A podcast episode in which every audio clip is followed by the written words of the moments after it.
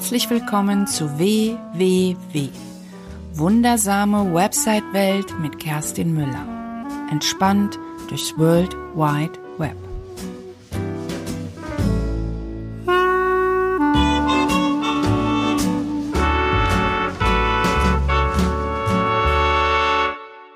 Herzlich willkommen in der wundersamen Website-Welt. Mein Name ist Kerstin Müller von Müller macht Web und du hörst gerade die 33. Episode. Es geht um das Thema Webseitengestaltung. In der 32. Episode gab es schon den Teil 1 dazu und ich rede über die Gestaltungsprinzipien und wie du die für deine Webseite anwenden kannst. In der letzten Episode ging es um die Gestaltungsprinzipien Nähe, gemeinsames Schicksal und Gleichheit, Ähnlichkeit. Heute in Teil 2 schauen wir uns die drei nächsten Gestaltungsprinzipien an, nämlich das der Geschlossenheit, der Kontinuität bzw. Fortsetzungserwartung und das Figur-Grundprinzip, was ein relativ altes Prinzip aus der Kunst ist. Wir steigen mal gleich ein. Also, das Prinzip der Geschlossenheit. Was hat es damit auf sich? Unser Gehirn mag gerne geschlossene Objekte, also Kreise, Rechtecke, Quadrate, wie auch immer.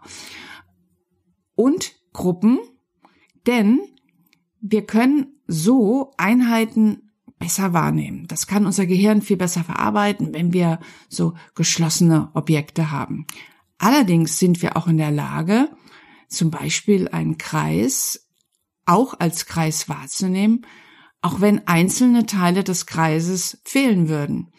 Auch dann schaffen wir es, also unser Gehirn schafft es, Dinge, die wir schon kennen, zusammenzufügen zu etwas Ganzen. Das bedeutet vor allen Dingen für dein Design oder auch zum Beispiel für Logo-Designs, dass du durchaus in der Lage bist, bekannte, also du kannst dir das zunutze machen, bekannte Objekte wo die Wahrscheinlichkeit hoch ist, dass die jeder kennt, so wie Kreise, Quadrate, Dreiecke, wie auch immer, dass wir können dadurch komplexe Designs sehr vereinfacht darstellen und uns das zunutze machen. Objekte, die wir schon kennen, können wir dadurch sehr, sehr einfach identifizieren, ohne dass wir das vollständige Objekt zeigen. Was das Prinzip der Geschlossenheit aber auch noch sagt, ist, dass wir Menschen Abgrenzungen bevorzugen. Stell dir mal vor, oder besser gesagt, du hast das ja schon gesehen, oder das ist übrigens ja auch eine Richtlinie von Google, das gehört zum Material Design, was vor ein paar Jahren eingefügt wurde, einge, äh, einge ähm, na, eingefügt, äh, nicht eingefügt, was Google äh, als Standard gesetzt hat. Entschuldigung. Es ist noch sehr früh am Morgen. Ich nehme in der Regel immer sonntags meine Podcasts auf und meistens auch sehr früh, weil ich da, weil da alles sehr ruhig ist. Die Straße ist ruhig, alles schläft noch. Und es ist so eine Stimmung, die ich sehr gerne nutze, um Podcasts aufzunehmen. Aber wie ich gerade merke, hapert es dann auch manchmal mit der Sprache. Also, ich hoffe, du verzeihst mir das. Also, Google hat das Material Design vor ein paar Jahren als Standard gesetzt. Du siehst das relativ häufig. Ähm, da ist zum Beispiel das klassische Kacheldesign. Das heißt, was wir Menschen wahnsinnig gerne mögen, sind sowas wie Kanten und Kacheln. Das ist etwas, was unser Gehirn als geschlossener Bereich wahrnimmt und wir so die Möglichkeit haben, Dinge besser wahrzunehmen. Wenn du so abgeschlossene Informationshäppchen schaffst, dann werden diese Bereiche als Ganzes wahrgenommen. Damit kannst du sehr, sehr gut deine Webseite strukturieren und ähm, einzelne Themen gut anteasern. Also schau dir das einfach mal an. Ich nutze das auch manchmal und ähm, ich merke, dass ich selber auch, wenn ich solche Kacheln sehe, das sehr gut aufnehmen kann und das betrifft wohl alle Menschen. Das war das Prinzip der Geschlossenheit. Jetzt kommt das nächste Prinzip der Kontinuität beziehungsweise der Fortsetzungserwartung. Was verbirgt sich dahinter?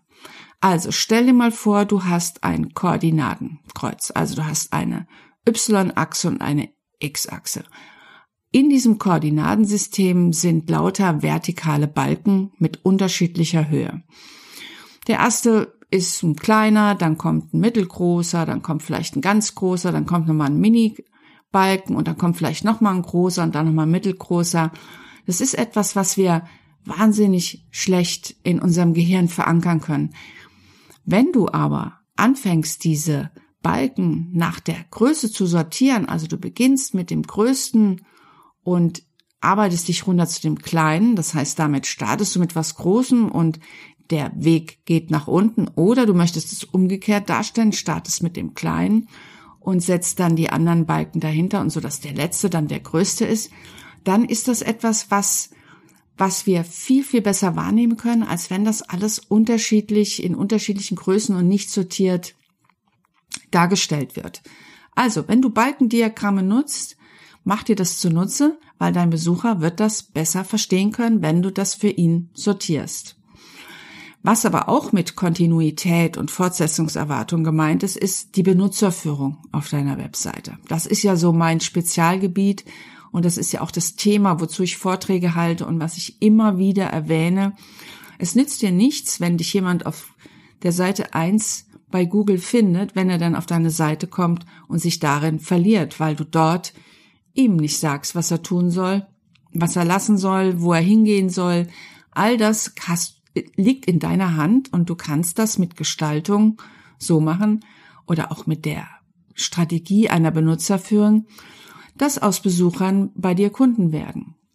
Also, das heißt, Erwartungen, die dein Besucher hat, solltest du immer erfüllen. Zum Beispiel, wenn du auf einem Button schreibst, lies weiter, dann sollte dann auch sich hinter diesem Button auch das Gelesen, also die Fortsetzung des vorher Gelesenen folgen und nicht irgendwo anders hingeleitet werden, noch auf eine Landingpage, wo man noch das und das kriegt, sondern dann wirklich auch, wenn da steht, lies diesen Artikel weiter, dann leite ihn auf den Artikel und lass ihn nicht noch irgendwelche Umwege gehen.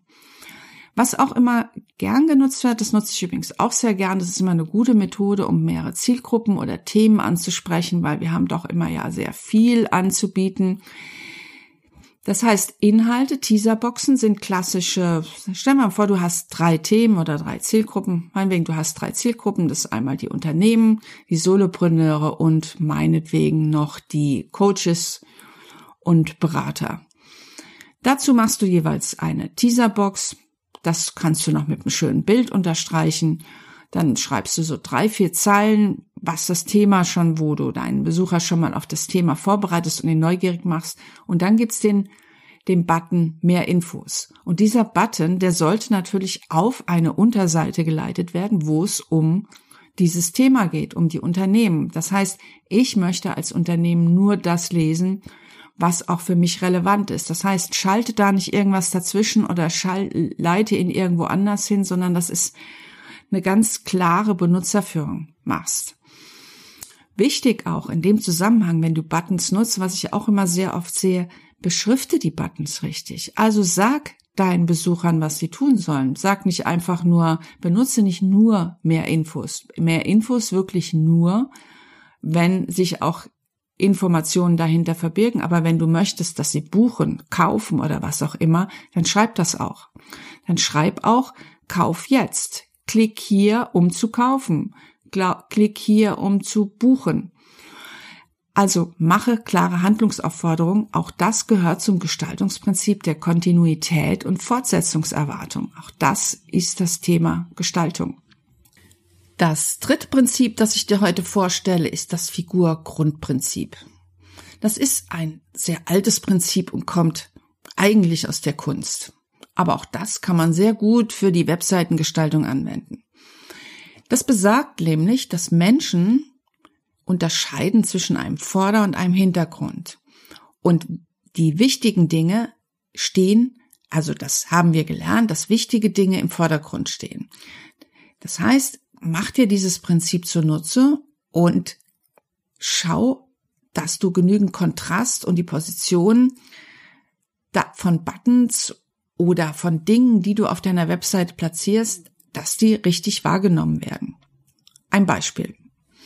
Also, Buttons sollten sich mit einer Akzentfarbe vom Hintergrund abheben. Ich habe, du kennst wahrscheinlich meine Farben, ich habe das Gold, das dunkle Blau und habe dieses Tauben dunkle Blau. Ja, so, so ein Taubenblaugrau habe ich. Das waren so die drei Farben und ich habe in den letzten Jahren ganz viel getestet. Ich habe auch gemerkt, ich habe Buttons auf meiner Webseite gehabt, habe also schon relativ früh mich um Benutzerführung gekümmert, habe aber gemerkt, dass die Leute einfach nicht das tun, was ich gerne hätte. Also ich wollte gern, dass die mich anrufen oder Kontakt aufnehmen. Das haben die aber so in der Form nicht wirklich gemacht, so wie ich mir das gewünscht hätte. Also was habe ich getan? Ich habe mich mit diesen Prinzipien beschäftigt und habe mir Hilfe geholt und dann habe ich festgestellt, was mir fehlt, ist eine Akzentfarbe, also eine Farbe, die die sich von meinem Corporate Design abhebt. Ich habe dann vor zwei Jahren oder vor anderthalb Jahren habe ich dieses etwas hellere Blau dazu genommen, was jetzt meine Interaktionsfarbe ist, was ich konsistent überall durchsetze in meinen in meinem Newsletter, auf meiner Webseite, überall, wenn dieses Blaue erscheint, haben meine meine Fans, meine Community oder auch meine Neukunden lernen sehr schnell, dass wenn man das Blaue sieht, dass dort eine Interaktion passiert und dieses Blau muss sich vom Kontrast her vom Hintergrund abheben. Nur dann wird es als etwas Wichtiges dargenommen. Das ist tatsächlich das, wo das Figurgrundprinzip greift, nämlich wäre das ein schwacher Kontrast, dann kommt das nicht in den Vordergrund und es wird nicht als wichtig erachtet. Also, wichtige Elemente auf deiner Seite müssen sich vom Kontrast, von deiner, von deinem Hintergrund abheben, wenn du möchtest, dass sie Aufmerksamkeit erzeugen. Ähm, soll meinetwegen nicht die Interaktion im Vordergrund stehen oder, sondern eher eine Emotion, dann hilft dir vielleicht dieses Beispiel im Kopf weiter, was du ja sicherlich oft siehst, sind, wenn du auf Webseiten kommst, gerade bei Coaches und Trainer oben ein großes Bild von dem Coach. Das heißt, oder du zeigst eine Lösung eines Problems oder bringst die Leute zum Lachen oder wie auch immer.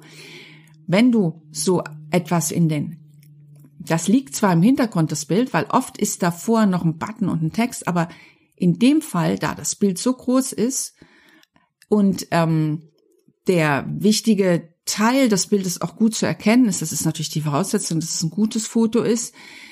Dadurch rückt der Button und der Text etwas in den Hintergrund und die Emotion ist das, was als erstes erzeugt wird. Das heißt, du kannst durch solche Geschichten gezielt das steuern, was du gerne hättest. Wenn du eine Emotion erzeugen willst und dann erst den Call to Action, dann ist das eine gute Methode, ein großes Bild, so ein Hero-Bild in den, in den oberen Bereich, dein Claim darüber, den Button, und dann hast du drei Fliegen mit einer Klappe äh, geschlagen.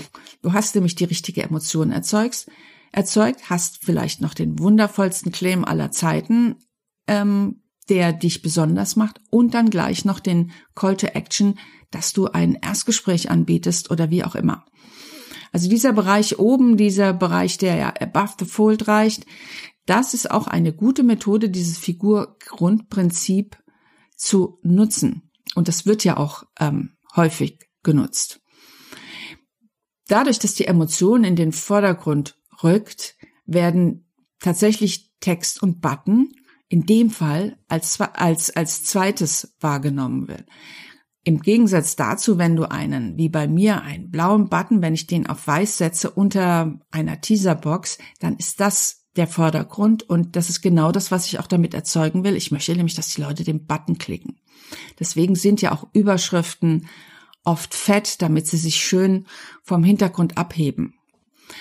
Deswegen ist auch Weißraum gut, damit überhaupt ein Kontrast entstehen kann. Wenn, wenn alles vollgepackt ist mit Dingen, dann wird es schwierig, das noch hervorzuheben. Dann hilft dir meistens nicht mal eine, eine Farbe, eine extra Farbe. Also denk an das Figurgrundprinzip und setz das gezielt ein. Ich fasse mal kurz zusammen. Also wir haben das Prinzip der Geschlossenheit. Das heißt, unser Gehirn mag geschlossene Objekte und macht dir das zunutze. Objekte, die deine Besucher schon kennen, kannst du teil, kannst du nur Elemente nehmen und dadurch komplexe Designs stark reduzieren und trotzdem kommunizierst du das Richtige. Dann hatten wir das Prinzip der Kontinuität und Fortsetzungserwartung. Also einmal ähm, ordne Objekte so an, dass, sie, dass wir sie besser wahrnehmen können und gleichzeitig achte auch darauf, dass deine Benutzerführung richtig ist und du deine Besucher dorthin leitest, wo du auch gesagt hast, dass du sie hinleitest und sie nicht noch irgend mit welchen Zwischenschritten verunsicherst, weil dann verlieren sie sich sehr schnell. Und dann das letzte Prinzip, das Figur-Grundprinzip. Also achte darauf, dass der Vordergrund dass Dinge im Vordergrund als wichtig erachtet werden. Das kannst du über Kontrast machen oder du entscheidest dich, dass du die Emotionen in den Vordergrund setzen willst. Dann nimmst du ein aussagekräftiges Bild und setzt Text und Button drüber und dann ist das quasi ein bisschen in den Hintergrund getreten. Das heißt, du entscheidest, was du erreichen möchtest. Emotion und dann erst Call to Action oder gleich Call to Action. Ja, ich freue mich. Das war's das war der zweite Teil der Webseitengestaltung. Ähm, die nächsten Themen sind Symmetrie, Farbe und Helligkeit. Und natürlich möchte ich nicht unerwähnt lassen, dass wenn du dich mit WordPress beschäftigst und am Anfang stehst oder einfach nur mal deine WordPress, ähm, deine WordPress-Kenntnisse up-to-date bringen möchtest und den Gutenberg vielleicht mal kennenlernen willst, weil du vielleicht mit dem noch gar nicht arbeitest, mit dem Gutenberg-Editor, dann hol dir doch einfach meinen kostenlosen Gratiskurs.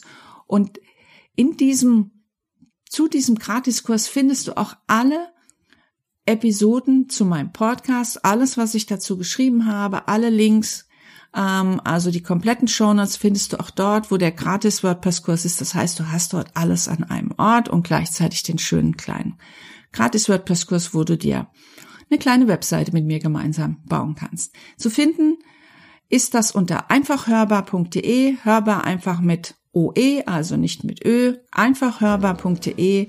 Dort findest du alles, was ich dir eben gesagt habe. Ich freue mich aufs nächste Mal. Bis bald, deine Kerstin.